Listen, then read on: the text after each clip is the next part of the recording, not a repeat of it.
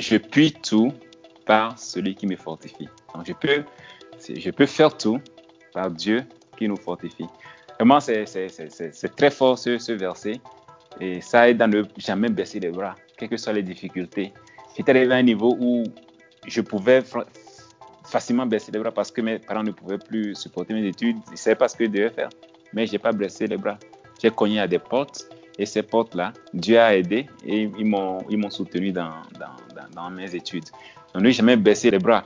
Quand j'étais allé à New York, il y avait une, euh, une, euh, une présentation qui devait être faite qui portait sur un livre qui a été présenté en Afrique. Et comme je suis l'un des Africains, enfin le, nouveau, le nouvel Africain qui vient d'arriver, mon superviseur m'a dit de prendre cette responsabilité. J'avais franchement peur parce qu'on devait faire euh, une présentation devant toute la division, la division des, des, statistiques. Là-bas, c'est grand, c'est beaucoup de personnes. Et mon anglais, j'avais peur de mon anglais, etc. Voilà. Mais ce verset m'a aidé. Je puis tout par Dieu qui me fortifie. Et j'ai pris le challenge. Et franchement, Dieu merci, ça s'est bien passé. Et quand on a fini, les gens étaient contents de moi. Il y a même d'autres personnes qui m'ont approché, d'autres superviseurs dans d'autres sections qui m'ont approché pour demander si je suis intéressé de travailler dans leur domaine, etc. Donc, franchement, c'est quelque chose qui m'a beaucoup poussé et je pense que ça peut inspirer euh, les collègues, les amis, les frères, ceux qui nous écoutent euh, aujourd'hui.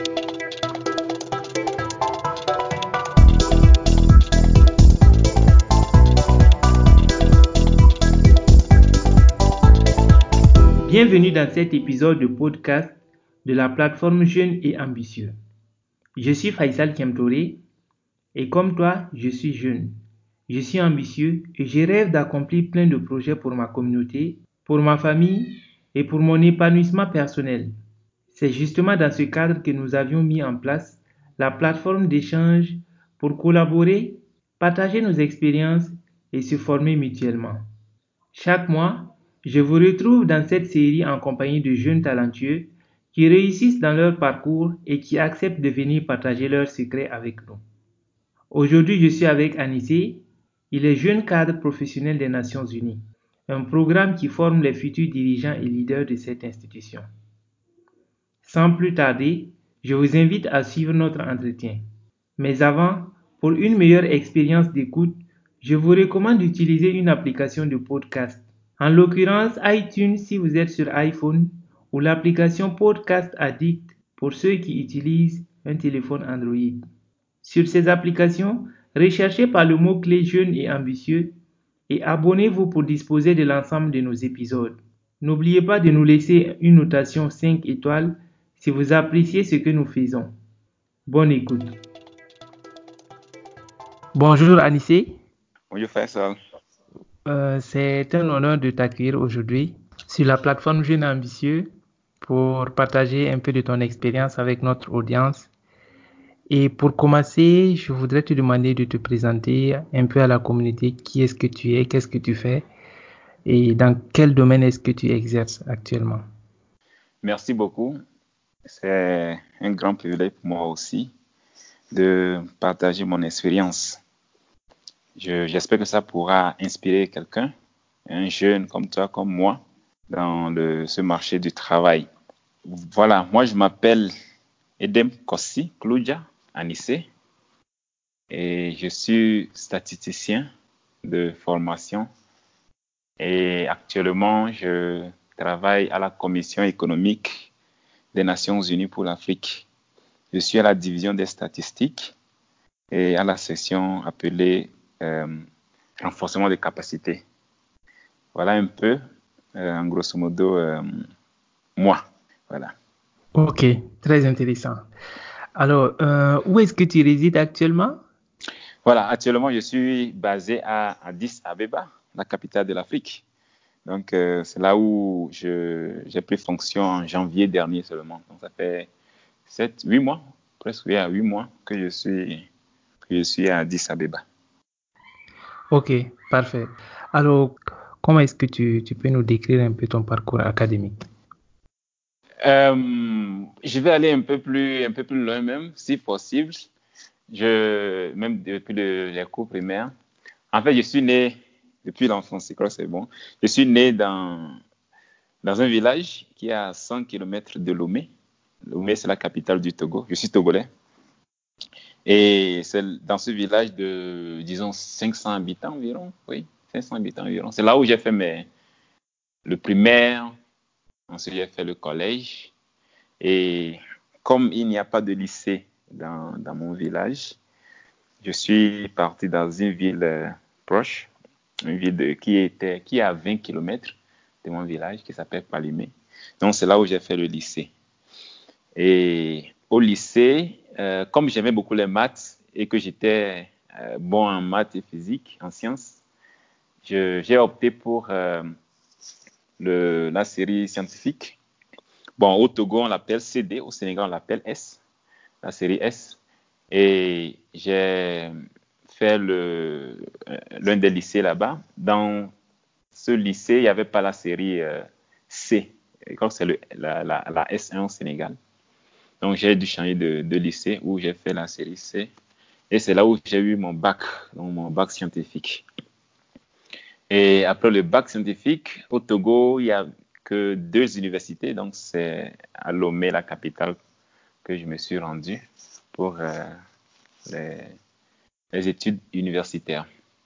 Eh bien, juste après le bac, il y a toujours ce problème de choix de filière, de choix de, de sa filière de formation à l'université. Qu'est-ce qu'il doit faire?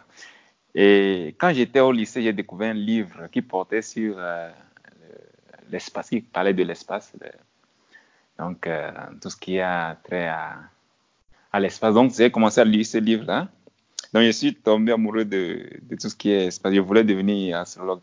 Donc, puisque dans notre cursus de formation au Togo, il n'y a pas d'astronomie, donc je me suis dit que je vais faire les, les télécoms. Et comme il n'y a pas de télécoms, il n'y a, a, a, pas d'école de formation ou bien de faculté de formation en télécommunication.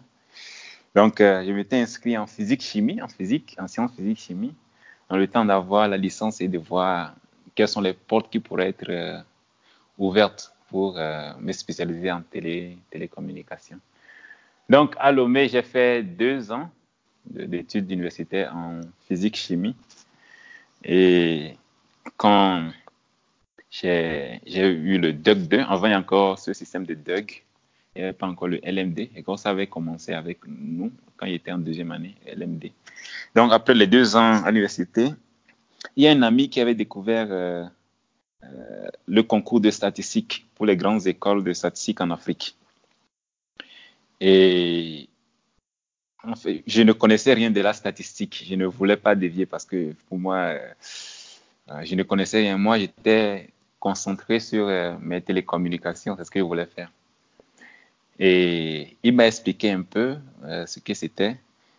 Et moi, j'aime beaucoup la mathématique, j'aime beaucoup les, les, les, maths. Et quand j'ai vu que c'est de la mathématique, une partie de la mathématique, c'est de la mathématique appliquée, je me suis dit, ah, mais pourquoi pas? Pourquoi pas? Donc, on a décidé à deux d'essayer cette formation, ce, ce concours voir. Et on a fait le concours et nous deux même on a réussi. Et j'ai été envoyé au Sénégal. Donc pour le concours des statistiques des grandes écoles en Afrique, il y a trois écoles, une au Cameroun, une en Côte d'Ivoire et l'autre à Dakar au Sénégal. Donc moi j'ai été envoyé à, Dakar pour euh, ma formation en statistique. Voilà un peu résumé mon, mon cursus euh, depuis le premier jusqu'à aux études universitaires sur la, les statistiques. Ok, parfait. C'est vraiment très intéressant, d'autant plus qu'on a eu l'occasion aussi de recevoir sur la plateforme Jeune et Ambitieux, je pense, un aussi qui est du même domaine que, que toi. Certainement, tu dois le connaître, il s'agit de Tanou Michel Aka, qui est Bien sûr. sur la plateforme. J'ai même suivi son, tout, son, tout son parcours. Ouais, okay. On se connaît bien, on est des amis on se connaît okay. bien. Mm. Parfait, c'est vraiment très intéressant. Mm. Et, et, cette fois-ci, on a une deuxième personne qui a fait la même école, mais dans un autre pays, un autre cursus. Exactement. Mon cursus euh, avec les statistiques, c'est un peu... Je vais mettre le décor. En Afrique, il y a, comme je l'ai dit tantôt, il y a trois écoles francophones de statistiques. Euh, au Cameroun, you know, à Yaoundé au Cameroun, Abidjan et puis à, à Dakar. Donc, j'ai commencé ma formation. Donc, quand j'ai été envoyé à Dakar, j'ai commencé ma formation à, à l'INSAE de Dakar. L'école d'Abidjan s'appelle l'INSEA et celle de Dakar s'appelle l'INSAE. L'économie appliquée, c'est à Abidjan et puis d'analyse économique au Sénégal. Voilà. Donc, l'INSAE de, de Dakar. Donc, j'ai commencé ma formation à Dakar. J'ai fait la première année de formation et j'ai commencé la deuxième année de formation. C'est sur quatre ans qu'on fait la, cette formation. C'est pour euh, les ingénieurs de travaux statistiques. C'est quatre ans de formation juste après le bac. Et j'ai donc été renvoyé de l'école pour des raisons religieuses. Donc, au Sénégal, je suis allé m'inscrire dans une autre école qui est une école privée de formation qui s'appelle INEF SAGEP, Institut national euh, de formation statistique et de gestion de projet, donc à Dakar. Donc, c'est là où j'ai eu finalement mon, mon diplôme. Ce n'est pas Harvard, Harvard, mais c'est quelque chose comme la Sorbonne en quelque sorte. Et elle, cette école aussi donne une très bonne formation. Donc, c'est là où j'ai fait ma, mon, mon cursus jusqu'à avoir le, le bac plus 4, l'ingénierie en travaux statistiques. Ok, c'est très intéressant ce que tu es en train de nous expliquer. Peux-tu un peu revenir dans, dans la situation pour nous décrire comment est-ce que tu, tu es parvenu après être quitté de l'école nationale de, des statistiques Mhm. et intégrer une autre école. Comment est-ce que tu as procédé? Vu que tu étais à l'étranger, tu étais venu spécifiquement pour cette formation-là et les choses ne s'étaient pas bien passées, comment est-ce que tu as répondu pour facilement t'intégrer dans, dans cette nouvelle école et puis continuer ta formation sans pour autant avoir plus d'impact sur ton parcours? Voilà. Merci beaucoup pour, euh, pour la question. Pour donner encore une autre background, je viens d'une famille pauvre et c'est sur bourse que je que j'ai été envoyé au Sénégal pour étudier. Et quand j'ai été renvoyé de l'école, donc j'ai perdu la bourse. Et pour être franc, mes parents ne pouvaient pas supporter mes frais de formation universitaire au Sénégal parce que c'était assez cher. Et donc, euh, qu'est-ce qui s'est passé? À l'église J'ai des frères et sœurs à l'église qui m'ont soutenu. Donc, euh, il y avait cinq ou six personnes qui me donnaient 10 000, 20 000, 30 000 par-ci, par-là chaque mois. Et donc, c'est ce que j'ai rassemblé pour euh, payer ma formation, manger. Moi-même, j'ai commencé à travailler aussi un peu parce que je donne les cours à domicile pour les, élèves et étudiants. Donc, petit à petit, je me suis, j'ai fait les, j'ai rassemblé ces, ces montants auxquels j'ai ajouté les miettes que moi-même je recevais aussi. C'est avec ça que j'ai fait cette formation. Donc, dans cette école, puisque j'avais déjà le bac plus 2 à l'université de, Lomé, cela a été considéré dans cette école. Euh, donc, cette école, eux, ils, euh, faisaient le BTS et ingénierie. Non, DTS plutôt, diplôme de technicien supérieur. Donc, il y a bac plus 2 et puis ingénierie qui est bac plus 4. Donc, je me suis inscrit dans la filière euh, ingénierie. En gros, voilà un peu. Ok. Vraiment, je, je trouve que c'est une belle expérience que tu, tu démontres là parce que c'est vrai, expliquer comme ça, ça paraît aussi simple, mais Mhm. je m'imagine. Ouais. Je suis affecté dans un nouveau pays pour continuer des études dans un domaine spécifique et j'étais venu pour cela. Mais les choses ne se sont pas passées comme je, je le souhaitais et j'ai été contraint de, de me réadapter. Dans l'immédiat, je trouve que c'est vraiment un ensemble d'actions que tu as pu poser. Ça n'a pas fait. été du tout facile. Mais bon, on est des croyants et Dieu a trouvé une autre euh, issue favorable. Donc, je le remercie pour cela. Tout à fait. Donc tout à l'heure, on ah, parlait de l'École nationale des statistiques et économie, euh, auquel tu as été affecté au Sénégal. Et une fois sur place, tu as commencé à faire ta formation. Tu nous expliquais que tu as eu quelques difficultés au sein de cette école-là, notamment dans le cadre religieux. Et tu as été expulsé de cette école-là. Peux-tu revenir un peu là-dessus pour nous donner quelques détails? Pour ceux qui, qui l'ont entendu et qui se demandent pourquoi est-ce que cela est arrivé, juste pour avoir une idée et comprendre que voilà, il y a, des raisons bien fondées qui ont fait que tu as préféré carrément quitter pour aller dans une autre institution pour la suite de ta formation. Alain Saé de, du Sénégal, de Dakar. Je ne veux pas dire que ce sont des mauvais qui sont là-bas. Non, la direction n'est pas, des, ils ne sont pas des méchants. D'ailleurs, j'ai gardé une bonne relation avec eux. La dernière fois, on était à un atelier ensemble en Italie et j'ai rencontré mes anciens profs de cette école. Donc, je ne peux pas dire qu'ils sont méchants, ils ont été méchants envers moi, mais on est des croyants et moi, je mets toujours Dieu en première, euh, en première place. Donc, les exigences de Dieu viennent euh, en première place et sont de, de toutes choses. Et pour mettre un peu le décor, ma religion, je suis adventiste du septième jour et nous adorons Dieu le samedi, le sabbat. Et à l'école, il y avait des cours le samedi. Donc, j'ai approché la direction pour leur expliquer que je ne pouvais pas suivre les cours le samedi ni faire les examens le samedi parce que pour moi, c'est un, jour euh, consacré, un jour consacré à l'adoration de Dieu. Et je ne pouvais pas faire d'autres choses à part l'adoration de Dieu. Voilà un peu le background. Euh, on a discuté en loin et en large, mais le directeur euh, n'a pas accepté. Je le dis que c'est normalement c'est possible qu'on pouvait me laisser parce que d'autres collègues aussi à Abidjan qui sont à l'école euh, de, de, la Côte d'Ivoire sont des adventistes comme moi aussi, mais ils ont terminé leur formation. Donc Dakar devait normalement être aussi flexible envers moi. Mais bon, c'était moi le premier cas auquel ils avaient, ils avaient fait face. Et donc, euh, la décision est tombée de m'exclure de l'école. Waouh, waouh. C'est, vraiment très courageux et ça montre à quel point toi également tu es engagé dans ta religion parce que il y en a peu qui vont vraiment accepter de prendre cette décision-là et, le, et l'assumer jusqu'au bout. Et pour cela, vraiment, je, je tiens à te féliciter parce que c'est, c'est quelque chose dont tout un chacun de nous doit prendre exemple, savoir que notre relation avec Dieu, c'est, c'est vraiment la première des choses, quoi, comme tu l'as, tu l'as si bien expliqué tout à l'heure. Effectivement, c'est, c'est très important. Après. Il reste bien après. Et même, c'est Dieu qui nous ouvre des portes. Tu peux faire des grandes écoles, tu peux faire, euh, tu peux être le plus intelligent, tu peux être, mais les bénédictions, ça vient toujours de Dieu. Donc, euh, Dieu toujours en première place. Toujours en première place. Tout à fait. Et, voilà même l'exemple que tu viens de nous expliquer tout à l'heure. Malgré le fait que tu n'as pas intégré, tu n'as pas été jusqu'au bout de cette formation au sein de cette école-là. Aujourd'hui, tu es à un niveau où tu travailles même avec des enseignants, même pas tes collègues euh, des classes, mais avec des enseignants dans des projets où vous collaborez et ça montre à quel point c'est vraiment Dieu qui est à l'origine de tout. Effectivement, c'est Dieu, Dieu qui bénit.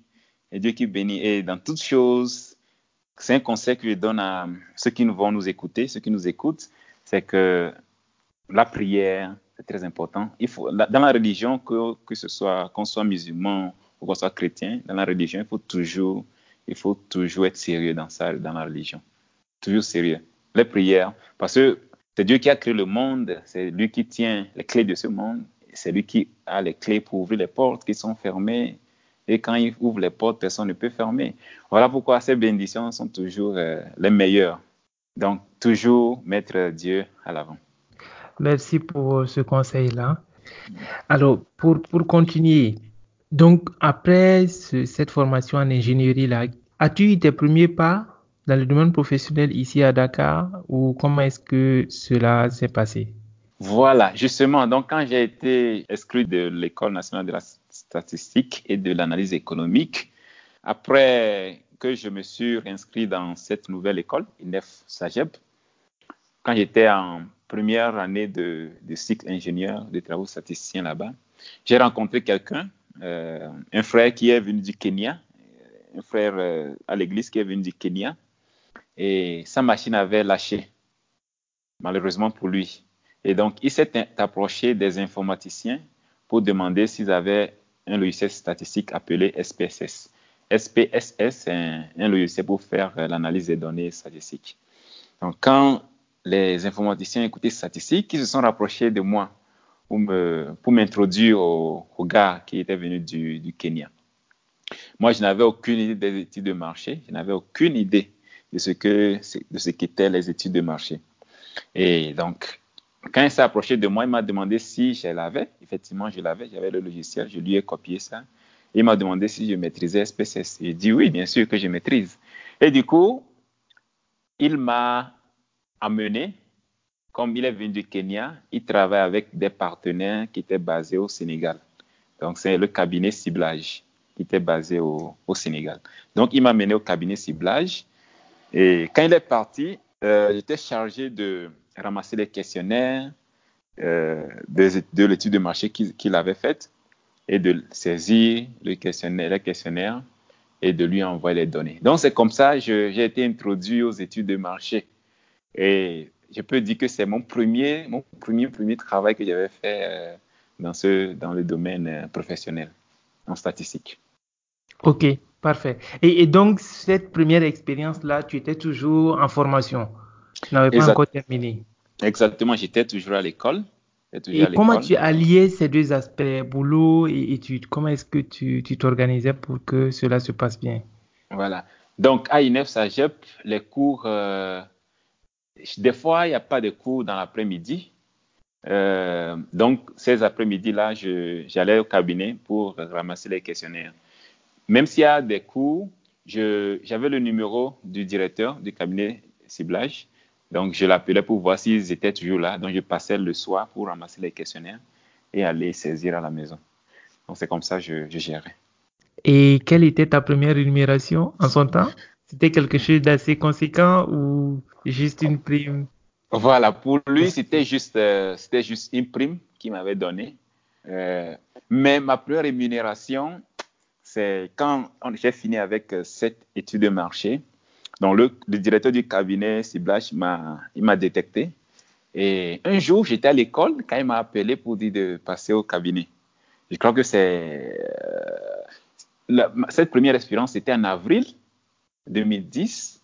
Et il m'avait appelé vers novembre ou octobre 2010. Je crois que c'est 5-6 mois après qu'il m'a appelé. Donc, je suis passé au cabinet et il m'a dit que ils vont bientôt faire une étude de marché. Ils vont déployer des engins enquêteurs sur le terrain pour collecter les données. Et il cherchait quelqu'un pour le faire euh, un masque de saisie. Il dit, oh bien, si je connais ça, je peux faire ça. Et il m'a demandé combien je veux. Je voulais prendre. Euh, voilà, moi, je ne savais pas combien ça, ça coûtait. Je ne savais rien dire.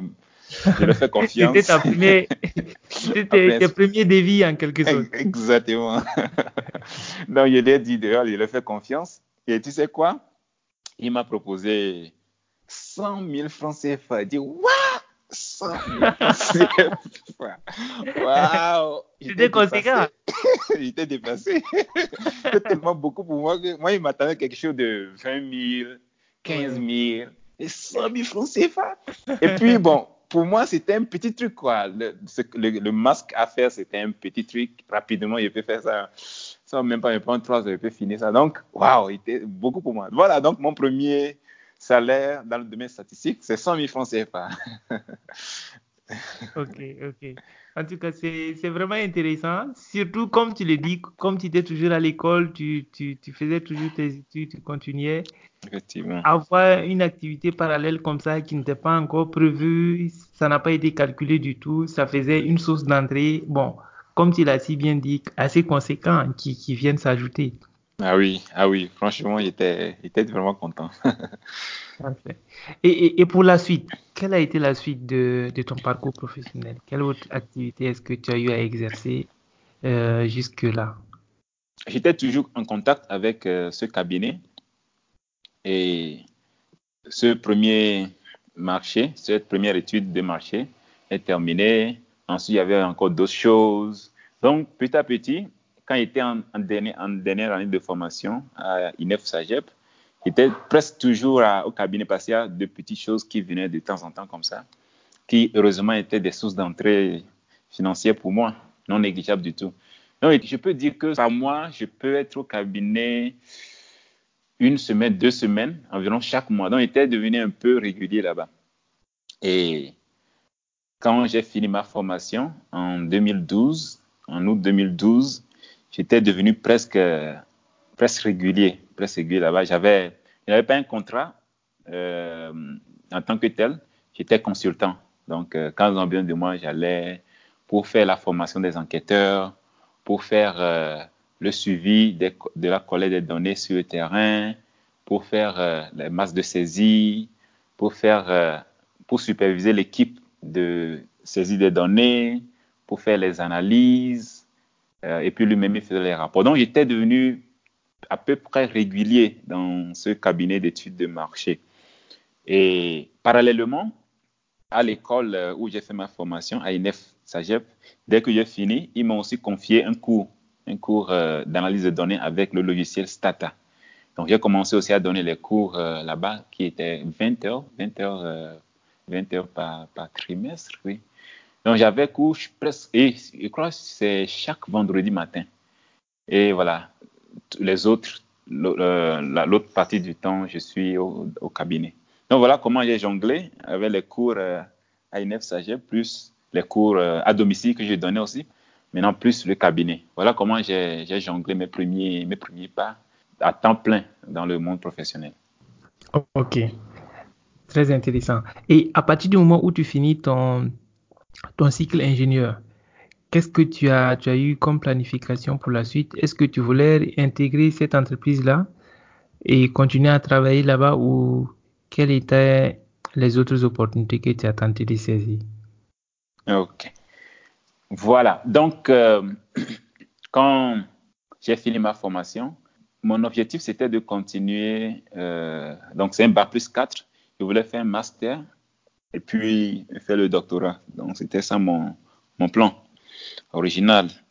Et puisque mes parents ne pouvaient pas me financer l'école, donc ceux qui me finançaient l'école, euh, j'en avais un contrat de deux ans, donc ils ont fini. Et donc, je suis un peu laissé à moi-même. Et je voulais, coûte que coûte, faire une formation en master euh, à l'extérieur. Comme tout jeune étudiant euh, on voudrait aller goûter l'aventure euh, à l'extérieur un peu. Donc j'ai essayé en France, j'ai essayé en Belgique, j'ai essayé aux États-Unis. Euh, il y avait une très belle formation Erasmus. Chaque fois quand je appliquais, je, je réussissais, mais je n'avais pas la bourse. Donc ça m'a déçu un peu. Il y avait aussi une autre université que j'avais essayé en, Belgique. malheureusement, ça n'a pas ça n'a pas marché. Et voilà, donc je me suis dit, voilà, je vais laisser tout ça, je vais travailler. Chaque fois, je n'avais pas la bourse, donc je vais travailler euh, le temps de financer moi-même mes, mes, études. Donc, je me suis consacré totalement à cette entreprise-là, au cabinet Ciblage. Et c'est en 2015, en 2015 que j'ai fait une, euh, une, formation master en statistique et économétrie au, au Sénégal. Et l'école s'appelle IRES ou Dakar School of Economics. Donc, c'est là où j'ai fait finalement le master en statistique et économétrie, tout en travaillant euh, au cabinet ciblage. Wow, c'est, vraiment très intéressant dans le sens où on voit que tu as été vraiment organisé, tu n'as pas baissé les bras. Exactement. Même que tu, tu devais continuer un cycle jusqu'à, jusqu'au bout dans une école qui n'a pas marché, mais tu as intégré une autre école, tu as, tu as eu l'ingénierie là-bas, mais tu avais toujours cette ambition-là de continuer jusqu'au master et tu as fait le nécessaire également pour obtenir ce master-là. Oui, mais qu'en est-il pour le doctorat? Parce que tu, tu, nous as expliqué comme quoi tu voulais également continuer jusqu'au doctorat. Est-ce que pour le doctorat, à partir d'un moment donné, tu as, tu as décidé de laisser ça en attendant ou est-ce que c'est un projet que tu as nourri qui continue aujourd'hui? Oui, le doctorat, c'est toujours euh, l'un de mes, de mes projets phares. Je travaille toujours, mais je crois que dans les 5, 6, 7 ans à venir, je vais prendre euh, une pause pour aller faire le doctorat. Donc, je n'ai pas laissé ça, mais pour le moment, je, en fait, je veux travailler, avoir une famille avant de, de me lancer dans les études doctorales. voilà un peu. ok, ce qui est compréhensible. J'avoue que je suis également dans le même cas que toi depuis toujours, j'ai voulu également faire le doctorat et je, me suis engagé même à un moment donné pour aller jusqu'au jusqu'à le finaliser. Mm. Mais sur le terrain, j'ai constaté qu'en fait, c'est quelque chose qui était personnel à moi-même. C'est pas quelque chose qui allait nécessairement venir changer quoi que ce soit dans mon background ou bien dans ma carrière professionnelle. C'était peut-être plus pour, disons, ma volonté personnelle. Et pour ça, pour ça, étant donné qu'il y a la famille, il y a, il y a ma petite famille aussi dont je dois prendre soin et tout. J'ai préféré prioriser d'abord euh, le, le, côté professionnel, expérience. Et une fois que tout cela sera bien assis, on pourra prendre du temps comme tu le dis. Effectivement, c'est ça le, le, projet. La famille aussi est très importante. Les études, c'est bon, mais tout ne se résume pas aux études, tu vois. Tout à fait. Il faut aussi vivre la vie. voilà. C'est important. Effectivement. Quelle, quelle autre difficulté est-ce que tu as eu à rencontrer durant tes débuts? Peut-être côté universitaire, côté professionnel, ou bien même dans, dans le cadre de ton domaine d'expertise. Est-ce qu'il y a des difficultés particulières que tu as eu à rencontrer et qui, peut-être en exposant, peut aider les uns et les autres, avec les solutions bien sûr qui vont avec, Hmm. pouvoir euh, montrer la voie en tout cas à ceux qui sont en train de débuter Donc, dans ce cabinet d'études de marché, puisqu'il devenait régulier, le, mon, mon boss, mon directeur, il euh, m'a proposé un CDD, un contrat CDD de six mois. Et le souci que j'ai eu avec le CDD, c'est avec c'est le salaire. Et il voulait me, me payer 175 000 francs par mois. J'ai dit, niet, c'est pas possible. Je ne peux pas, il ne peut pas accepter. Et c'était après le master ou avant le master? Non, c'est avant le master. Avant le master. Là, on est en 2012, 2013 là. Le master, il est fait en 2015-2016. Donc, il voulait me payer so- 175 000 francs par mois. J'ai dit, non, c'est pas possible du tout. C'est même pas possible. Et il a dit, ah, ok, d'accord, comme tu veux pas, alors euh, on fait comme ça. Si on a besoin de toi, on va t'appeler. Si on n'a pas besoin de toi, on va pas, pas t'appeler. Dit, oh oui, c'est bon, c'est bon pour moi. En fait, je suis, je n'avais pas encore soutenu, j'ai pas encore soutenu mon mémoire. Et du coup, ce moment m'a permis de soutenir euh, mon mémoire. En fait, euh, j'avais eu écho des salaires que gagnaient certains collègues avec lesquels j'ai fait la formation à INEF et d'autres collègues aussi qui, sont, qui étaient dans l'école dans laquelle on m'avait exclu. Du coup, je, je connaissais à peu près le salaire euh, moyen de, de la vague des ingénieurs, de, de ma vague en fait, de, mon, de ma promotion. Du coup, 175 000 était tellement petit par rapport à ce qu'ils recevaient que je me dis, ah, non. Et je me disais qu'au moins, si c'était 300 000, au moins, ça pouvait m'aider à économiser pour faire mon master, ça pouvait m'aider pour économiser pour me marier, etc., etc. Donc, 175 000 était trop petit pour moi. Et j'ai refusé, je suis parti, il m'a laissé, je suis resté à la maison pendant combien? Pendant deux ou trois mois. Et heureusement pour moi que j'avais euh, j'avais économisé sur euh, la consultance que j'avais fait auprès d'eux et puis les cours à, à domicile que j'ai donnés, etc. Donc c'est sur ça que je, je, tournais. Je me rappelle que les amis me disaient non, il faut prendre ça, on ne sait jamais le temps de trouver une autre chose, il faut prendre ça, etc. Mais je ne voulais pas prendre. Parce que je, pense que mes compétences, est-ce que j'apporte à l'entreprise était à 75 000, c'était trop peu évalué, c'est tellement sous-évalué que voilà, ne pouvais pas accepter. Donc, durant ce temps aussi, ça m'a permis de finaliser mon mémoire et d'aller soutenir en mars 2013. Et après, il m'a, vers trois mois après, il m'a appelé pour dire de venir, où il a augmenté mon salaire à 2 à 50 000. Voilà un peu le premier, okay. le premier challenge. Voilà. Ah, donc finalement, il y a, tu as eu gain de cause. Exactement. Ce que je veux dire aussi, c'est que effectivement, avoir du travail, c'est compliqué, c'est vrai. Et on nous conseille toujours de commencer par euh, le, mini, le petit, petit, petit, petit à petit, comme on dit d'habitude, petit à petit. Mais aussi, euh, je pense qu'il ne faut pas se laisser marcher dessus, sous-évaluer comme ça nos compétences. C'est franchement pas bon du tout. Ouais. Et donc, moi, je n'ai pas accepté. Finalement, j'ai eu gain de cause. Euh, voilà, en termes de conseils, s'il faut donner des conseils ici, il ne faut pas se laisser marcher dessus. Quoi. Euh, il faut savoir aussi dire non. C'est très important. Effectivement, savoir dire non. Aussi avoir, euh, non pas aussi à mettre ses prétentions très, très, très hautes, salariales très, très, très hautes, mais aussi pas, pas aussi trop bas, trop basse. OK, parfait. Voilà, un autre challenge que j'ai eu à rencontrer, c'est faire mon master. Et tout en travaillant, parce que quand je travaillais, euh, j'avais eu des promotions au niveau de mon, de mon, de mon boulot. J'ai été promu chef d'équipe technique après, après trois ans d'expérience là-bas. Et avec mes responsabilités, je voulais aussi faire le master. J'ai bien évidemment parlé à mon directeur qui m'a dit que je peux adapter mon, mon horaire de travail pour aller au cours du soir, pour euh, les cours du soir en master. Mais ça n'a pas du tout été facile. C'est là que j'ai vu la différence entre quelqu'un qui travaille déjà et qui étudie et quelqu'un qui est étudiant à, temps plein. Franchement, euh, c'était très compliqué parce que les devoirs de master, les exercices pratiques qu'on avait, sur lesquels je devais travailler, moi, je n'avais pas du temps pour y travailler parce que j'ai mon le travail qui m'attendait. Je dois aussi superviser l'équipe. On avait aussi un bureau à Abidjan que je devais aussi superviser. Euh, c'était vraiment challenge. Les Anglais disent c'est challenging. C'était vraiment un grand challenge.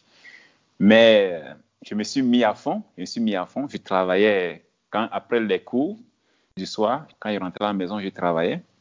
À la pause dans mon cabinet, quand j'avais un peu de pause, je travaillais aussi. Et puis, je grignotais aussi sur quelques, les quelques heures, euh, quelques heures où je n'avais pas grand-chose à faire. Je grignotais aussi là-dessus.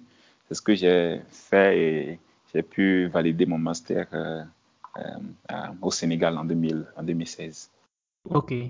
Mais en termes d'organisation, euh, on va dire physiquement, est-ce que ton école, c'était pas très loin de, de ton lieu de travail? Comment est-ce que tu t'organisais pour pouvoir être à l'heure à l'école et également souvent pour respecter également les heures de travail? Parce qu'on sait qu'à Dakar, il y a beaucoup d'embouteillages, surtout aux heures de pointe. Si tu dois descendre du boulot et aller à l'école et que ton école se trouve un peu plus loin, ça va pas du tout être évident. Donc, comment est-ce que euh, cet aspect-là, tu t'organisais? Est-ce que tu avais un véhicule qui te permettait de faire tous ces, tous ces déplacements-là? Ou bien euh, tu prenais juste le taxi? Comment est-ce que tu t'organisais? J'avais parlé donc avec le directeur et normalement, le travail terminait à 18 heures. Comme les cours démarraient à 18 heures, je lui ai demandé de me donner une heure, une heure, et j'allais venir 30 minutes avant le, donc à 8 heures du matin, j'allais venir et au lieu de prendre 1h30 de pause, j'allais prendre une heure de pause. Donc c'est comme ça, je, devais, il m'a laissé de 18, 17 heures à 18 heures donc pour être euh, à l'heure euh, au cours. Donc à 17 heures, je prenais 30 minutes pour réviser ce que je dois réviser ou bien pour faire l'exercice pratique qu'on nous donnait. Et à 17h30, je quittais le, travail. Je n'avais pas de voiture, du coup, je, prenais un taxi et les 30 minutes me permettaient d'être à l'école. Mais ça n'a pas toujours été comme ça parce que des fois, le travail était tellement intense au cabinet que je ne pouvais pas aller, donc je ratais des fois les cours ou j'arrivais carrément en retard. Donc ça arrivait aussi. Mais théoriquement, mon directeur m'avait donné de terminer à, à 17 heures. Ok. Et cette souplesse-là t'a beaucoup aidé également? Oui, bien évidemment, évidemment. Voilà pourquoi bon, le, le, cabinet dans lequel je, je, je, je travaille, cabinet ciblage, c'est comme ma, ma maison mère, c'est comme ma maman, c'est comme, euh, c'est comme la famille. Et franchement, quitter le cabinet était un peu compliqué pour moi, psychologiquement, parce que, tu vois, depuis, même à l'école, j'ai commencé, à, depuis 2010, j'étais avec eux, et c'était pas du tout. Et puis le directeur était très compréhensif, et il m'a aussi, il a été vraiment flexible envers moi, et toutes ces flexibilités euh, m'ont vraiment beaucoup aidé dans mon cursus euh, académique. Ok. Alors, euh, tu viens d'aborder un aspect qui entame en fait ton, ton boulot actuel, euh, notamment le fait de quitter ce cabinet flexible-là. Comment est-ce que euh, ça s'est passé? Oui, ça n'a pas été du tout, du tout facile. Psychologiquement, je veux dire, psychologiquement, c'est même au Sénégal, j'avais certaines offres de temps à autre, mais je ne pouvais pas le, prendre parce que j'étais vraiment euh, sentimentalement attaché à ce cabinet-là. Euh, anyway, donc en 2015, en fin d'année 2015, euh, j'ai passé un concours de l'ONU. Dans ce concours-ci est appelé en anglais YPP, Young Professionals Programme. Donc, Programme des jeunes professionnels de l'ONU. Je crois que la Banque mondiale aussi a euh, un tel programme, le FMI aussi, je crois, même la BAD aussi, la Banque africaine de développement aussi a ce programme. Donc, j'ai passé le concours pour euh, l'ONU. C'est ce concours auquel j'ai réussi.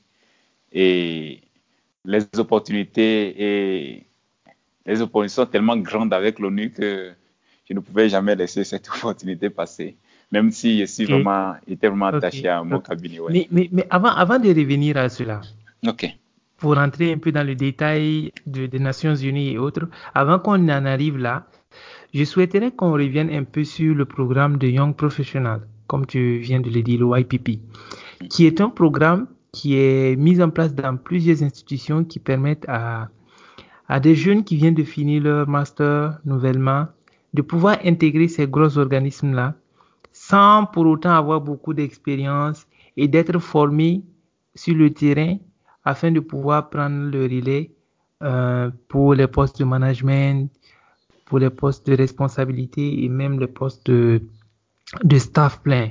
Euh, Qu'est-ce que tu, tu, peux dire de ce programme-là pour plus expliquer cela à ceux qui ne connaissent pas ce que c'est et les inciter aussi à se focaliser sur, sur cela?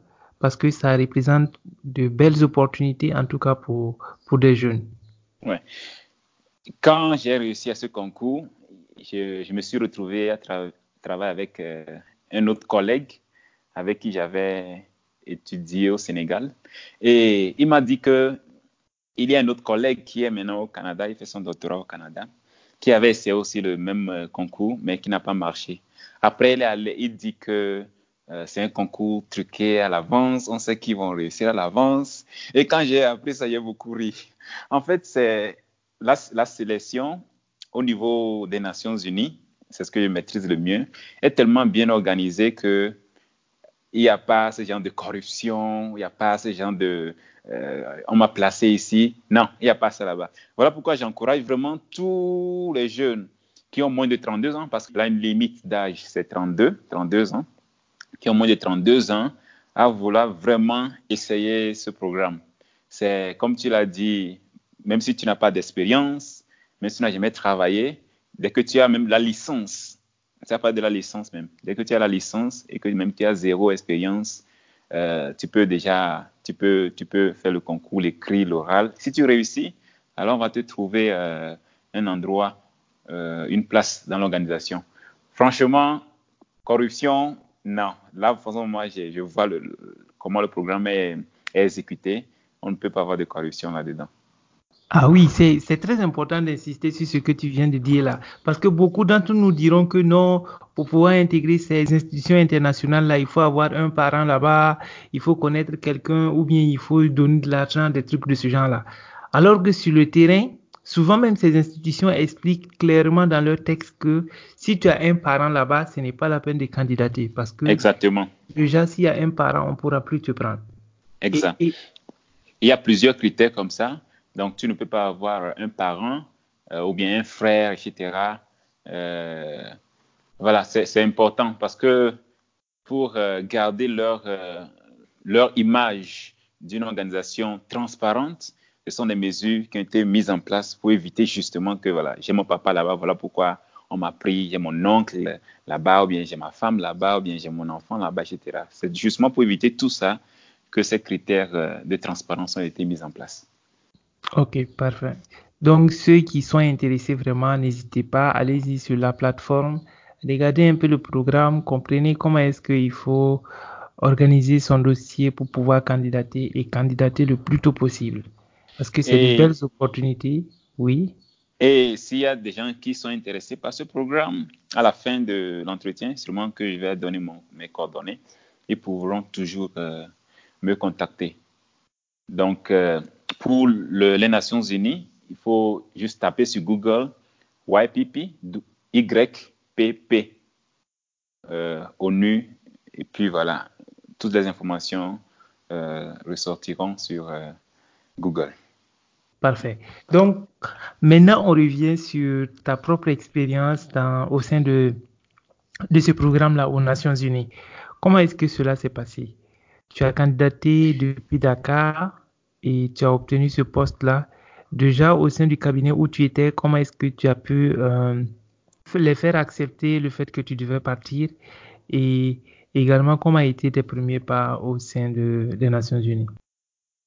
J'ai candidaté à Dakar et en décembre 2015, euh, comme je suis parti, en fait, chaque année, euh, il y a une liste de pays qui est, qui est sélectionnée. Et le Togo avait été sélectionné en 2015. Un centre d'examen est ouvert dans chaque pays sélectionné. Donc, j'étais parti au Togo, dans mon pays. Donc, c'est là où j'ai fait le concours euh, en décembre 2015. Et il faut aussi le dire, dans les organisations internationales, vu qu'ils travaillent beaucoup sur la transparence, c'est aussi une faiblesse dans, en ce sens que tout processus est très long. Donc, j'ai fait le concours écrit en, décembre 2015. Les résultats de, l'écrit est sorti, je crois, vers euh, octobre ou septembre 2016. Ah non, je crois que c'est vers juin, oui, juin 2016. Et quand l'écrit est sorti, il faut donc faire euh, la partie orale. Et j'ai été appelé, on a fait l'entretien en, français, en français. Justement, WAPIPI, l'anglais aussi est très important. C'est un conseil capital que je veux donner à tous ceux qui nous écoutent, qu'il ne faut jamais négliger l'anglais. L'anglais, c'est un must. C'est un must. Il faut forcément travailler son anglais dès que possible. Je disais donc que tout traîne dans les organisations internationales. Le processus est beaucoup long et ça a pris jusqu'en octobre 2000, octobre novembre 2016, quand j'ai finalement eu les résultats du concours que j'ai réussi à l'oral aussi. Et donc, on passe l'écrit, on attend ce qu'on donne les résultats de l'écrit, et après l'écrit, on passe l'oral, et après l'oral maintenant, on est placé sur une liste d'attente. Une liste d'attente, cette liste a pour durée de validité deux ans. Donc, durant les deux ans-là, dès que les postes sont disponibles, donc, dès que les postes sont disponibles, on te propose des postes et tu dois accepter déjà. Il faut accepter parce que euh, l'un des critères, c'est que quand tu refuses une proposition, tu seras écarté de la liste. Donc, euh, donc on te propose un poste tu, dois l'accepter. Donc, c'est comme ça, mon, mon, premier poste qui m'a été proposé était à, New York, à la division des statistiques à, l'ONU à, New York. Wow. Alors, euh, je voudrais revenir sur un aspect qui est très important pour tout un chacun de nos jeunes, qui est euh, la langue, la langue anglaise. Déjà, ces grandes institutions-là, on constate que c'est des institutions qui sont dans des pays anglophones. Et presque toutes leurs procédures, c'est des choses qui se font dans la langue anglaise. Peut-être à quelques limites près, un peu de français, un peu d'autres langues, mais la langue principale, c'est l'anglais. Toi, en son temps, comment est-ce que euh, ce volet anglais-là, tu, tu l'avais déjà comme background? Comment est-ce que tu t'es adapté et pour pouvoir faire la composition, c'était en anglais L'oral, c'était en anglais? Comment est-ce que l'intégration, quand tu es arrivé aux États-Unis également, tu, as procédé?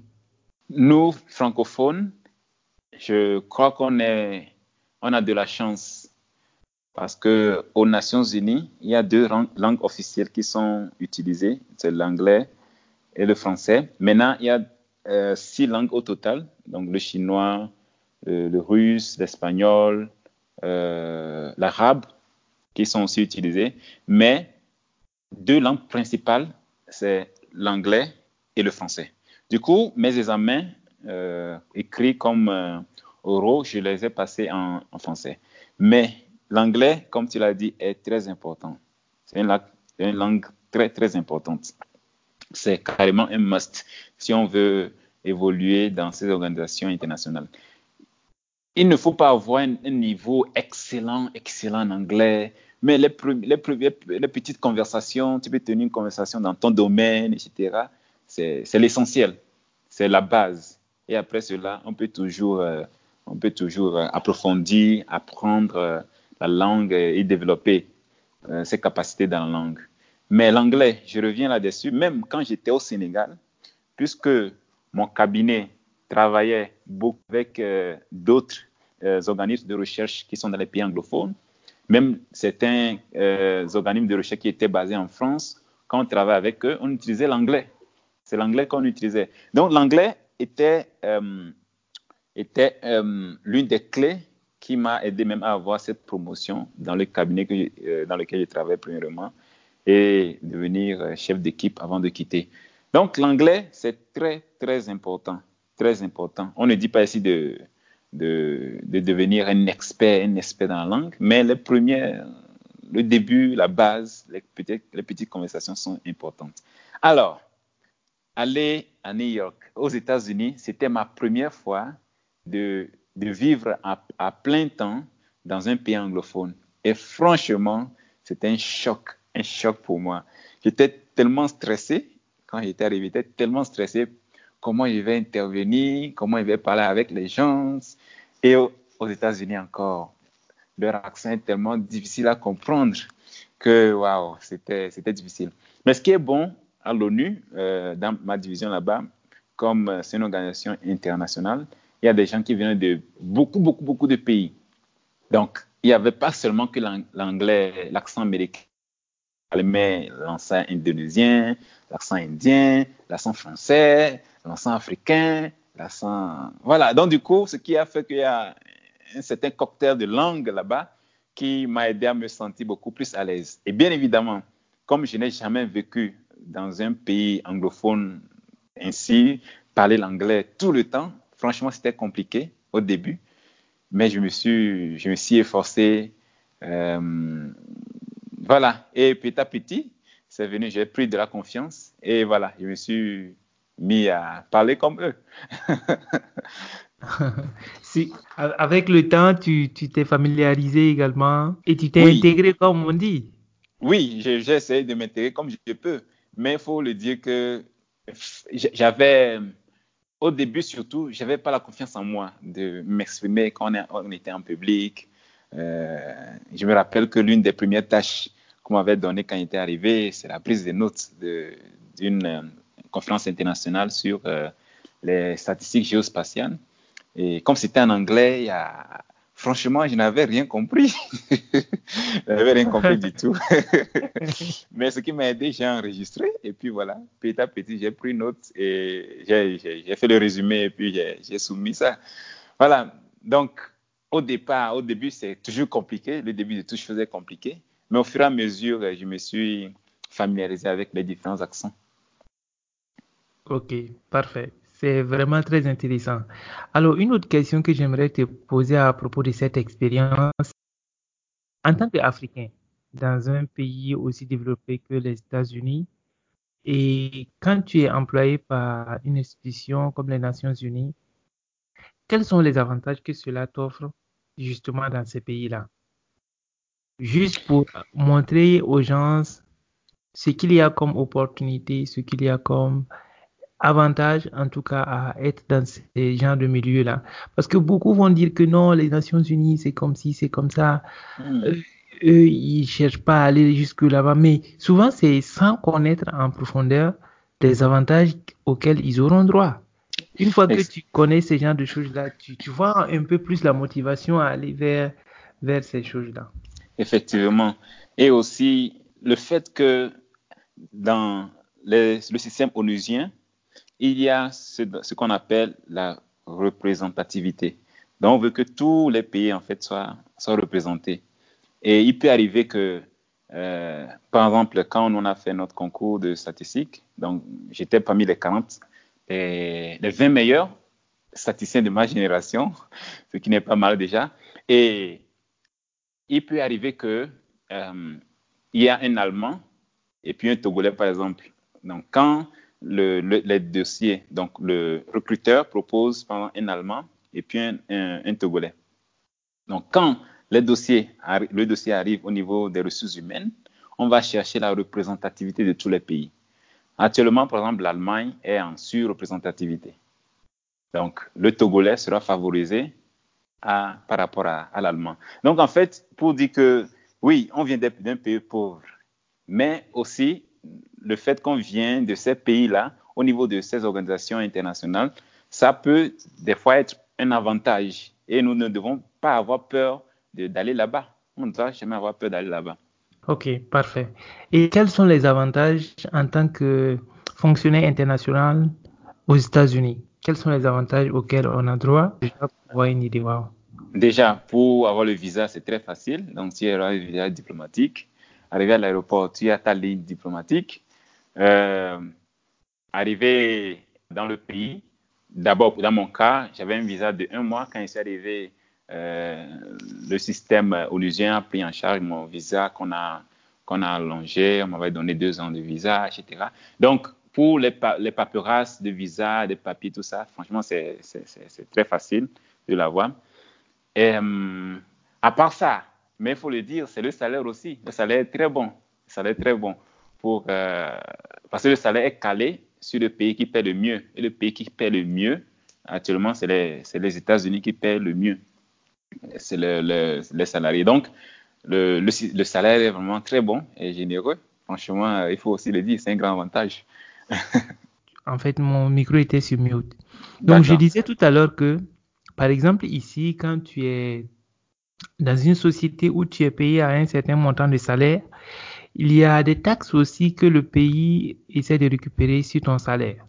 Est-ce qu'en tant que fonctionnaire international aux États-Unis, euh, il y a des taxes aussi qu'on coupe sur le salaire ou en ce moment-là, il n'y a, pas, a pas de taxes pour les, fonctionnaires internationaux, comme c'est le cas dans, dans d'autres contrées? Voilà. En tant que citoyen américain, donc tu es sujet à la cotisation euh, aux États-Unis, euh, dont on appelle les taxes aux États-Unis si tu habites aux États-Unis. Mais nos salaires sont, sont exempts, de, taxes dans les, pays. Nous ne sommes, pas, ne sommes pas taxés. Par contre, il y a une taxe que l'ONU récupère pour verser dans le compte du pays au niveau dans le compte du pays auprès de l'ONU. Donc il y a une taxe qui est collectée sur nos salaires, mais on n'a pas de taxe qu'on paye euh, dans les pays. Mais même aux États-Unis, il n'y a pas de taxe pour les non-américains? Non, pour les non-américains, il n'y a pas de taxe. Ok. À part la taxe dont j'ai parlé tout de suite. Ok, ok, parfait. Je pose cette question parce que, bon, beaucoup disent, par exemple, aux États-Unis, quand tu as un boulot, c'est très intéressant, mais souvent aussi, c'est sans, sans comprendre que le salaire qu'on te propose, il y a une grande marge aussi de taxes qui sera défalquée là-dessus, et, et, ce qui n'est pas du tout quelque chose à, à ignorer parce que c'est conséquent également. Oui, aux États-Unis, la taxe est assez, assez élevée. Assez élevée. Je sais c'est 20% ou 25% sur le salaire. Donc, euh, nous autres, en tant que fonctionnaires internationaux non américains, on n'est pas, on n'est pas sujet à ça. Même les Américains, je crois, ils ne paient pas la taxe sur le salaire. Je ne, je ne, je ne maîtrise pas totalement, mais je sais qu'il y a une taxe que les Américains à l'ONU payent. OK. Alors, euh, une fois que tu as été affecté aux États-Unis, tu as intégré l'institution à New York, quelle a été la suite? Tu as travaillé là-bas pendant un moment et par la suite, tu as été réaffecté ailleurs? Donc, j'étais parti à New York sur une base temporaire. J'avais un contrat euh, temporaire de, six mois qui était arrivé à terme en décembre 2019. Et quand ce contrat arrivé à terme, en fait, quand même c'était pas encore arrivé à terme, il y avait un poste avec contrat fixe de deux ans qui était disponible à Addis Abeba, donc à la Commission économique pour l'Afrique, de l'ONU pour l'Afrique. Ils m'ont contacté et j'ai accepté de prendre ce poste. Et fait, je pense que nous, Africains, Bon, c'est aussi valable pour les autres parce que quand on était là-bas, euh, le poste dans lequel le poste que j'occupais euh, était aussi disponible. Ils m'ont aussi contacté pour me garder là-bas euh, pour deux ans aussi, sauf que j'avais déjà dit oui pour l'Afrique et je voulais aussi revenir en Afrique, avoir un peu une idée de comment les choses se passent aussi en Afrique. Et donc j'ai préféré revenir ici. Ok, parfait. Et, donc, pour le moment, tu es affecté en Afrique, notamment en Éthiopie, où tu, tu es depuis près d'une année maintenant. Pour combien de temps? Voilà, donc j'ai un contrat de deux ans euh, depuis janvier 2019, donc euh, ça va courir jusqu'en janvier 2021. Et ce qui est bon avec euh, le programme YPP, c'est que si tes superviseurs sont contents de ton travail, à la fin des deux ans, tu auras un contrat permanent. C'est différent de quelqu'un qui intègre les Nations Unies euh, par d'autres voies. Par exemple, euh, les postes sont disponibles sur carrière.un.org. Si quelqu'un, par exemple, euh, candidate et puis est retenu, il crois que c'est, il doit faire un contrat de, chaque, il doit faire 10 ans d'abord, si ma mémoire est bonne, il doit faire 10 ans d'abord au total avant d'avoir un contrat permanent. Mais si tu intègres par la voie de YPP, le Young Professionals Program, donc juste après deux ans, si les superviseurs sont euh, contents de ton travail, alors tu as un contrat permanent. Ok, un contrat permanent, c'est-à-dire que en ce moment-là, tu n'es plus du genre un contractuel de deux ans, trois ans qui est renouvelé à tout temps, mais c'est plutôt comme un CDI maintenant. C'est bien ça? Effectivement, c'est un CDI. Par exemple, euh, il y a le, un collègue qui était, quand il était à New York, il y a un collègue qui est venu, qui a juste fini ses deux ans et qui est venu là-bas, à qui on a donné un contrat de 30 ans. Voilà, donc euh, c'est un peu comme ça. Oh, wow! jusqu'à ta retraite. oui, c'est ça, jusqu'à ta retraite en fait. voilà. Ok, c'est vraiment intéressant. Mais là-bas, la retraite, c'est à quel âge? À 60 65 Je crois qu'ils ont amené maintenant ça à 65 ans. 65 ans. Ok. Bon, je pense que dans nos contrées, c'est toujours à 60, mais bientôt, ça va aller vers les 65 aussi, c'est ce qu'on craint. Ok, en tout cas, les, je sais qu'à l'université, les, professeurs, euh, au Togo, même au Sénégal, c'est maintenant à 65 ans. Et voilà, donc ça arrive, ça arrive. Oui, ouais, tout à fait. Et il y a un autre volet aussi dont on a un peu parlé, mais peut-être si tu peux revenir pour nous donner quelques détails, c'est qu'au sein de ce programme-là où tu es actuellement, tu as l'opportunité de faire pas mal de formations et tu bouges beaucoup, tu, tu découvres beaucoup de pays, dont l'Italie dont tu, tu, viens de nous parler tout à l'heure et bien d'autres pays. Comment est-ce que euh, cela se passe? C'est quelque chose qui est prévu dans le programme? Ce qui est prévu dans le programme, c'est que on a, euh, ils appellent ça programme d'orientation dans le système. Donc, on considère qu'on vient juste d'arriver dans le système et on doit faire quelques formations pour comprendre. C'est un grand système, c'est vraiment, c'est vraiment très grand pour comprendre comment la machine, cette grosse machine fonctionne. Et la dernière fois, on était à, à Beyrouth, au Liban. C'est là où le, le programme a, eu lieu. Après nous, il y aura un programme pour les nouveaux aussi qui aura lieu à Nairobi, euh, au Kenya. D'habitude, ça a lieu à New York. Mais bon, cette, cette fois-ci, ils ont essayé de décentraliser pour avoir les expériences, euh, les expériences locales. Donc, dans le programme, c'est ce qui est prévu. Mais ce qui est bon quand on est en Afrique, c'est qu'on a beaucoup de responsabilités. Et c'est avec ces responsabilités-là que je me rends dans ces pays. Il y a aussi des formations. Par exemple, en Italie, quand je parlais, c'était une formation euh, qu'on avait, qu'on avait faite là-bas. Euh, J'étais aussi dans la sous-région, en Afrique centrale, en Afrique de l'Ouest, où on a organisé des ateliers, des séminaires de formation à l'endroit des, euh, des, des, statisticiens et informaticiens des systèmes de statistiques nationaux, donc des instituts nationaux de statistiques. Euh, voilà, donc en Afrique, comparé à New York, on a beaucoup plus de responsabilités qui nous permettent de voyager par-ci, par-là. C'est vraiment très intéressant. Alors, il y a un autre volet aussi du parcours professionnel dont on a l'habitude d'en parler et il s'agit notamment de l'entrepreneuriat. Est-ce que toi, personnellement, tu es engagé aussi dans ce domaine-là de l'entrepreneuriat à ton propre compte? Ou comment est-ce que tu appréhendes ce milieu-là? L'entrepreneuriat, surtout chez nous en Afrique, je crois que c'est la clé de la lutte contre le chômage. Et j'y pense, j'y pense, quand j'étais au, Sénégal, j'avais quelques, quelques idées. Déjà, moi-même, quand je travaille avec euh, ce, cabinet, il y a des fois d'autres personnes qui me contactent pour faire euh, certaines recherches que aussi j'aide en parallèle. En parallèle. Donc, c'est encore une sorte mon, mon petit entrepreneuriat à côté. Mais j'ai vraiment des idées dans ma tête ici que je vais malheureusement pas partager avec vous. Mais je crois que c'est la clé, l'entrepreneuriat, c'est la clé à, à, la réussite euh, de la lutte contre le chômage en Afrique. Ok, mais il s'agit d'idées d'entrepreneuriat que tu vas, tu vas euh, mettre à profit dans nos pays, bien sûr. Oui, ce sera. oui, bien sûr, bien évidemment. Je, je pense au, Togo, je pense au Sénégal, puisque j'ai fait 10 ans au Sénégal. Le Sénégal, c'est mon, en quelque sorte, mon deuxième pays. Donc, euh, j'y pense, franchement, j'y pense beaucoup. J'y pense beaucoup. Ok, parfait. Alors, chacun de nous a sa façon de s'organiser dans son quotidien. Disons que euh, tu as une façon de t'organiser dans une journée typique qui te permet d'atteindre tes objectifs en fin d'année. Et pour cela, on a souvent des outils qu'on utilise, peut-être des, outils informatiques, peut-être euh, des outils physiques aussi sous format de calepin ou bien des cahiers de notes où on essaie de planifier les choses et au quotidien on essaie de vérifier cela pour que en fin d'année on ait atteint les objectifs que l'on s'est fixés au début de l'année. Donc, pour toi, quels sont les outils ou le style d'organisation que tu utilises dans ton quotidien pour mieux planifier tes journées de travail et tes projets?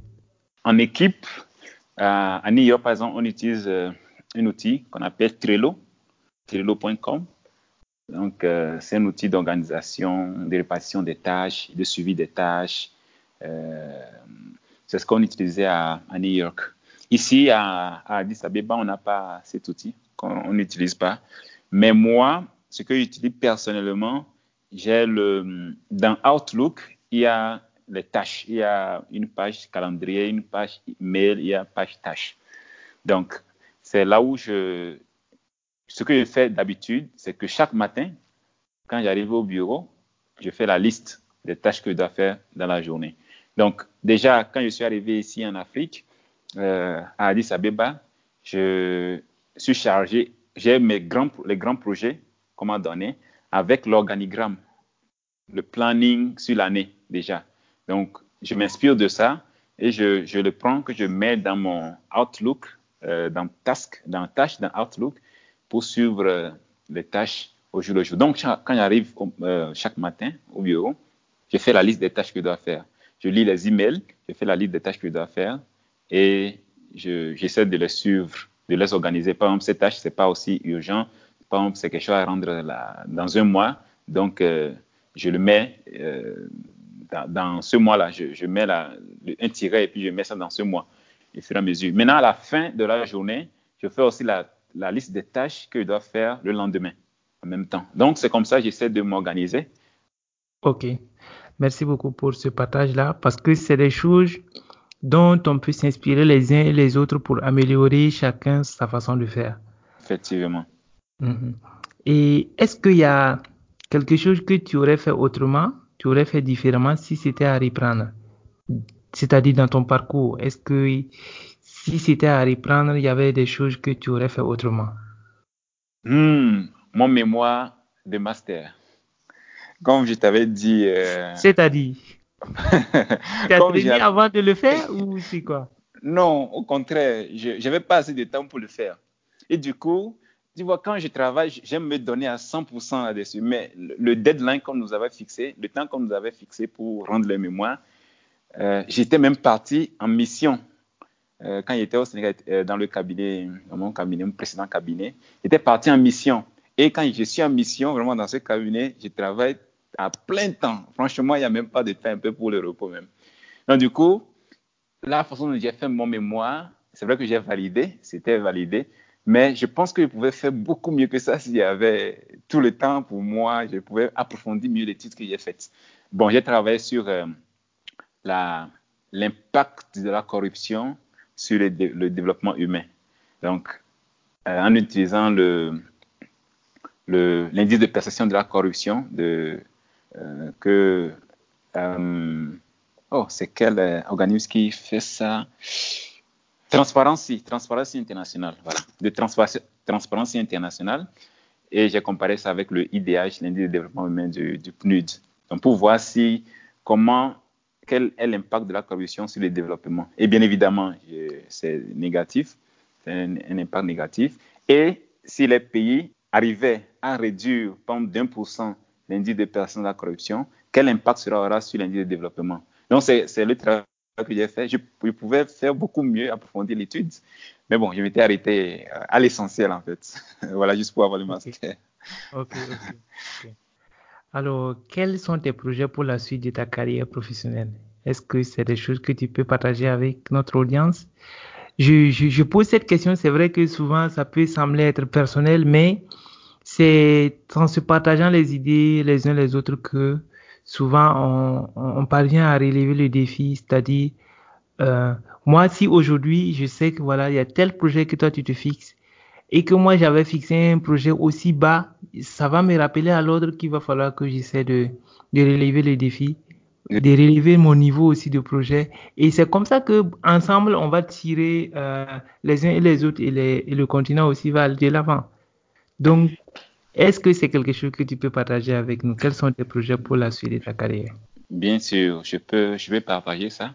À court terme, donc, premièrement, j'aime le travail que j'ai fait. J'aime franchement le travail que j'ai fait.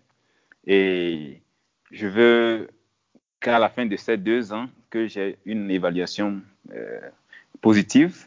Donc, je, vais, je me consacre à ce que euh, tout ce que je fais et partout où je suis impliqué, que je fasse le travail proprement, proprement.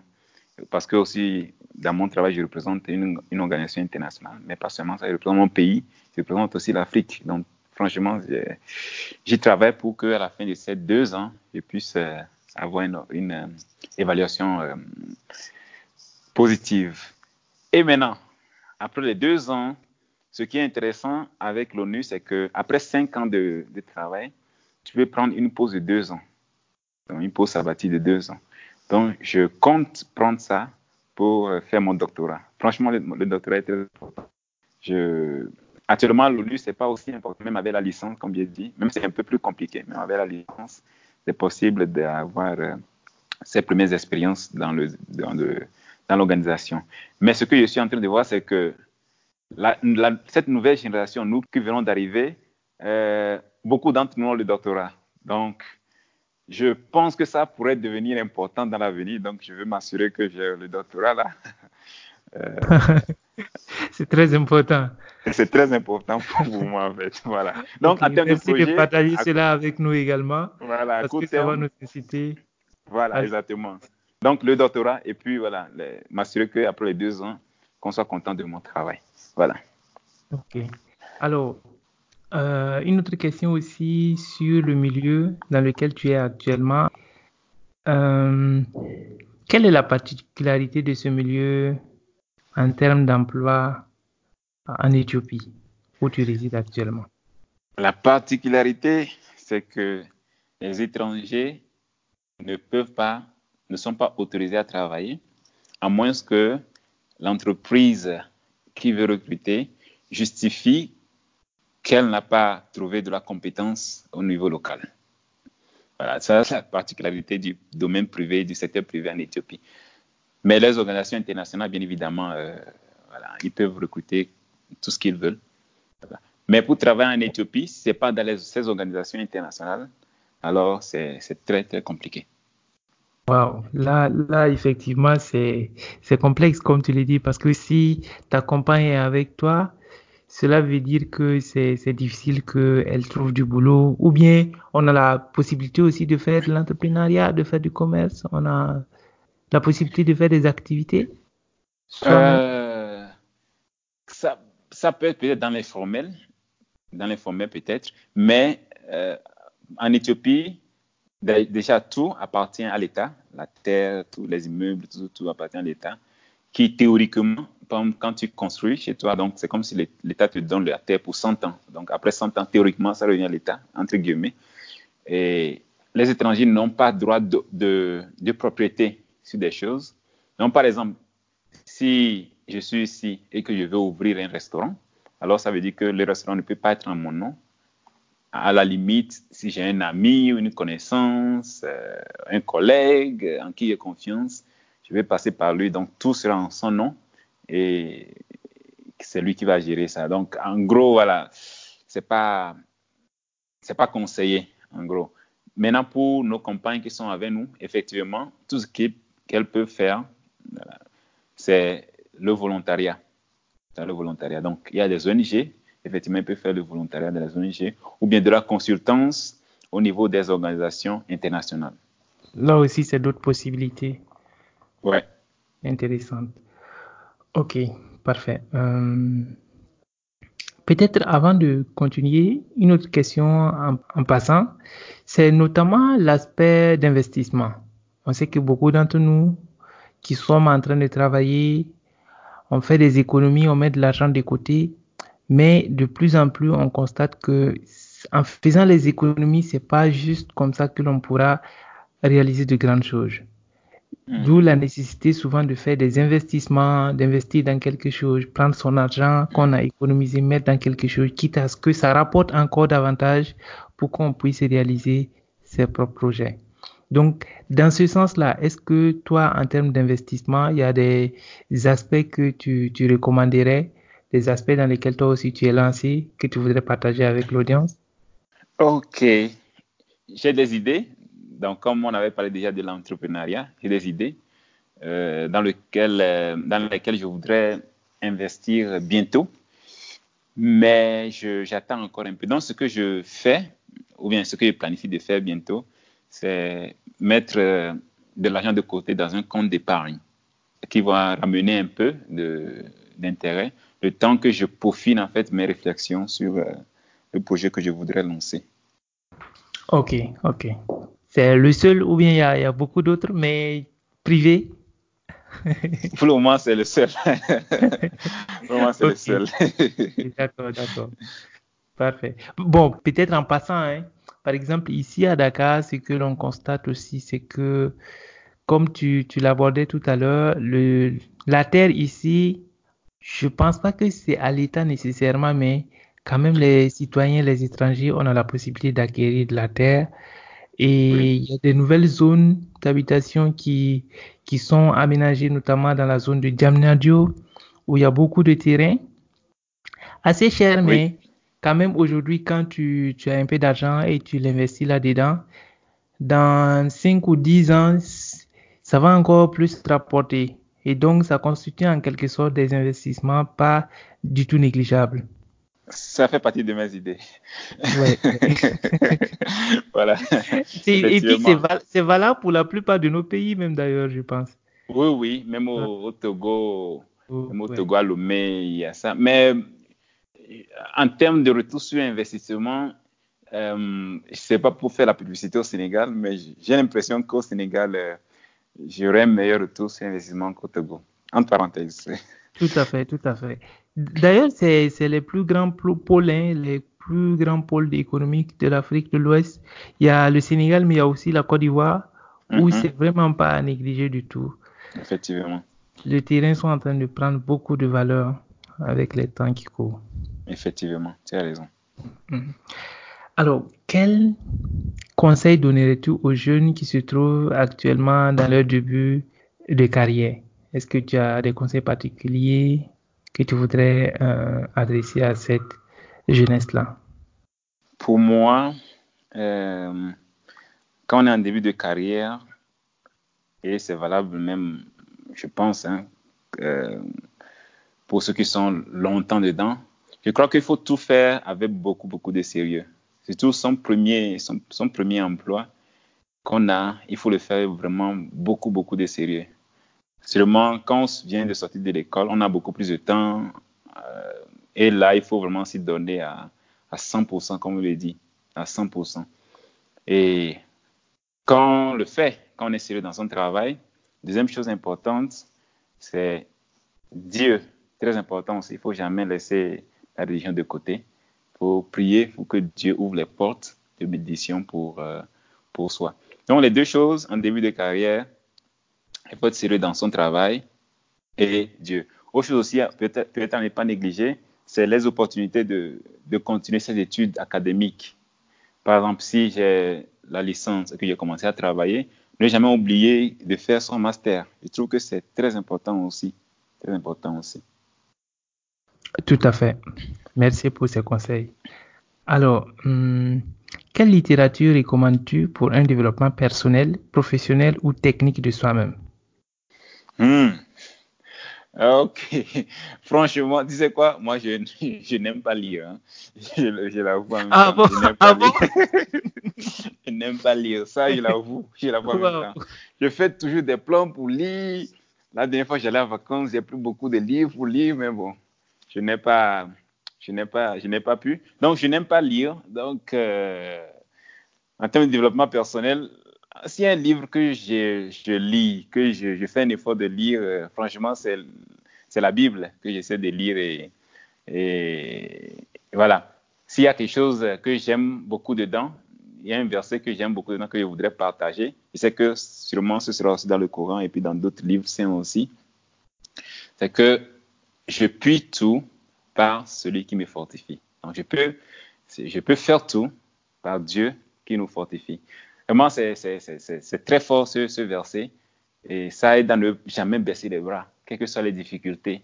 J'étais arrivé à un niveau où je pouvais facilement baisser les bras parce que mes parents ne pouvaient plus supporter mes études. Ils ne savaient pas ce que je devais faire. Mais je n'ai pas baissé les bras. J'ai cogné à des portes et ces portes-là, Dieu a aidé et ils m'ont soutenu dans, dans, dans, mes études. Donc, je n'ai jamais baissé les bras. Quand j'étais allé à New York, il y avait une, euh, une, euh, une présentation qui devait être faite, qui portait sur un livre qui a été présenté en Afrique. Et comme je suis l'un des Africains, enfin le, nouveau, le nouvel Africain qui vient d'arriver, mon superviseur m'a dit de prendre cette responsabilité. J'avais franchement peur parce qu'on devait faire euh, une présentation devant toute la division, la division des, statistiques.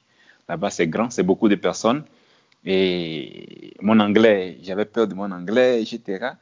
Voilà. Mais ce verset m'a aidé. J'ai pu tout par Dieu qui me fortifie. Et j'ai pris le challenge. Et franchement, Dieu merci, ça s'est bien passé. Et quand on a fini, les gens étaient contents de moi.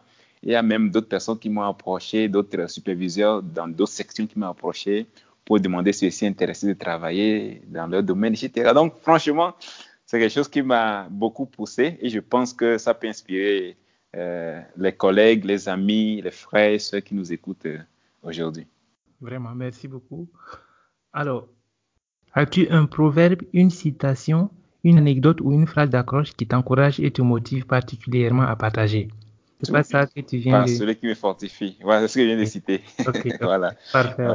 Alors, nous sommes au terme de cet entretien. C'est vraiment riche d'informations. J'ai beaucoup appris. J'ai bien apprécié et je suis sûr que les membres de la communauté également vont l'apprécier. Et pour cela, nous te disons grandement merci pour avoir accepté de partager ton parcours, tes expériences, tes conseils avec l'audience. Et si besoin est, je pense que dans les jours, les années à venir, s'il y a d'autres sujets sur lesquels on peut encore collaborer, on va solliciter encore un peu de ton temps pour partager euh, d'autres expériences avec les plus jeunes. Ce sera avec plaisir. Et franchement, je, je voudrais te remercier pour euh, cette initiative. J'ai écouté quelques podcasts euh, sur le, site. Franchement, tu fais un travail euh, impressionnant, un impressionnant. Quand on écoute l'expérience des autres, c'est vrai que ça ne va pas peut-être s'appliquer à 100% en nous, mais on en retire forcément quelque chose qu'on peut appliquer sur notre vie. Moi-même, quand j'ai écouté euh, l'expérience des autres, ça m'a aussi inspiré, j'ai appris, j'ai appris dedans. Voilà pourquoi, franchement, ce que tu fais, c'est très intéressant. Et j'espère que nos, nos, petits frères, bien nos frères, nos amis qui sont là actuellement, qui nous écoutent, aussi vont apprendre de ça, que cela va les, va les servir. Franchement, merci beaucoup pour ce que tu fais pour la jeunesse africaine. Merci beaucoup, Anissé. Alors, pour terminer, comment est-ce que les membres de la communauté peuvent te contacter au besoin? Par quel canal? Voilà, donc déjà, tu peux donner mon, mon numéro WhatsApp sur euh, le site, j'ai aucun problème. Donc, c'est le mon numéro actuel, c'est le 251 900 05 112 113.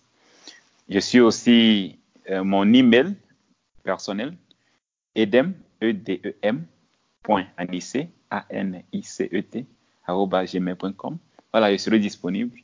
Et ceux qui sont surtout intéressés par le concours YPP au niveau de l'ONU, secrétariat, franchement, je suis disponible aussi pour partager l'expérience que j'ai eue avec eux.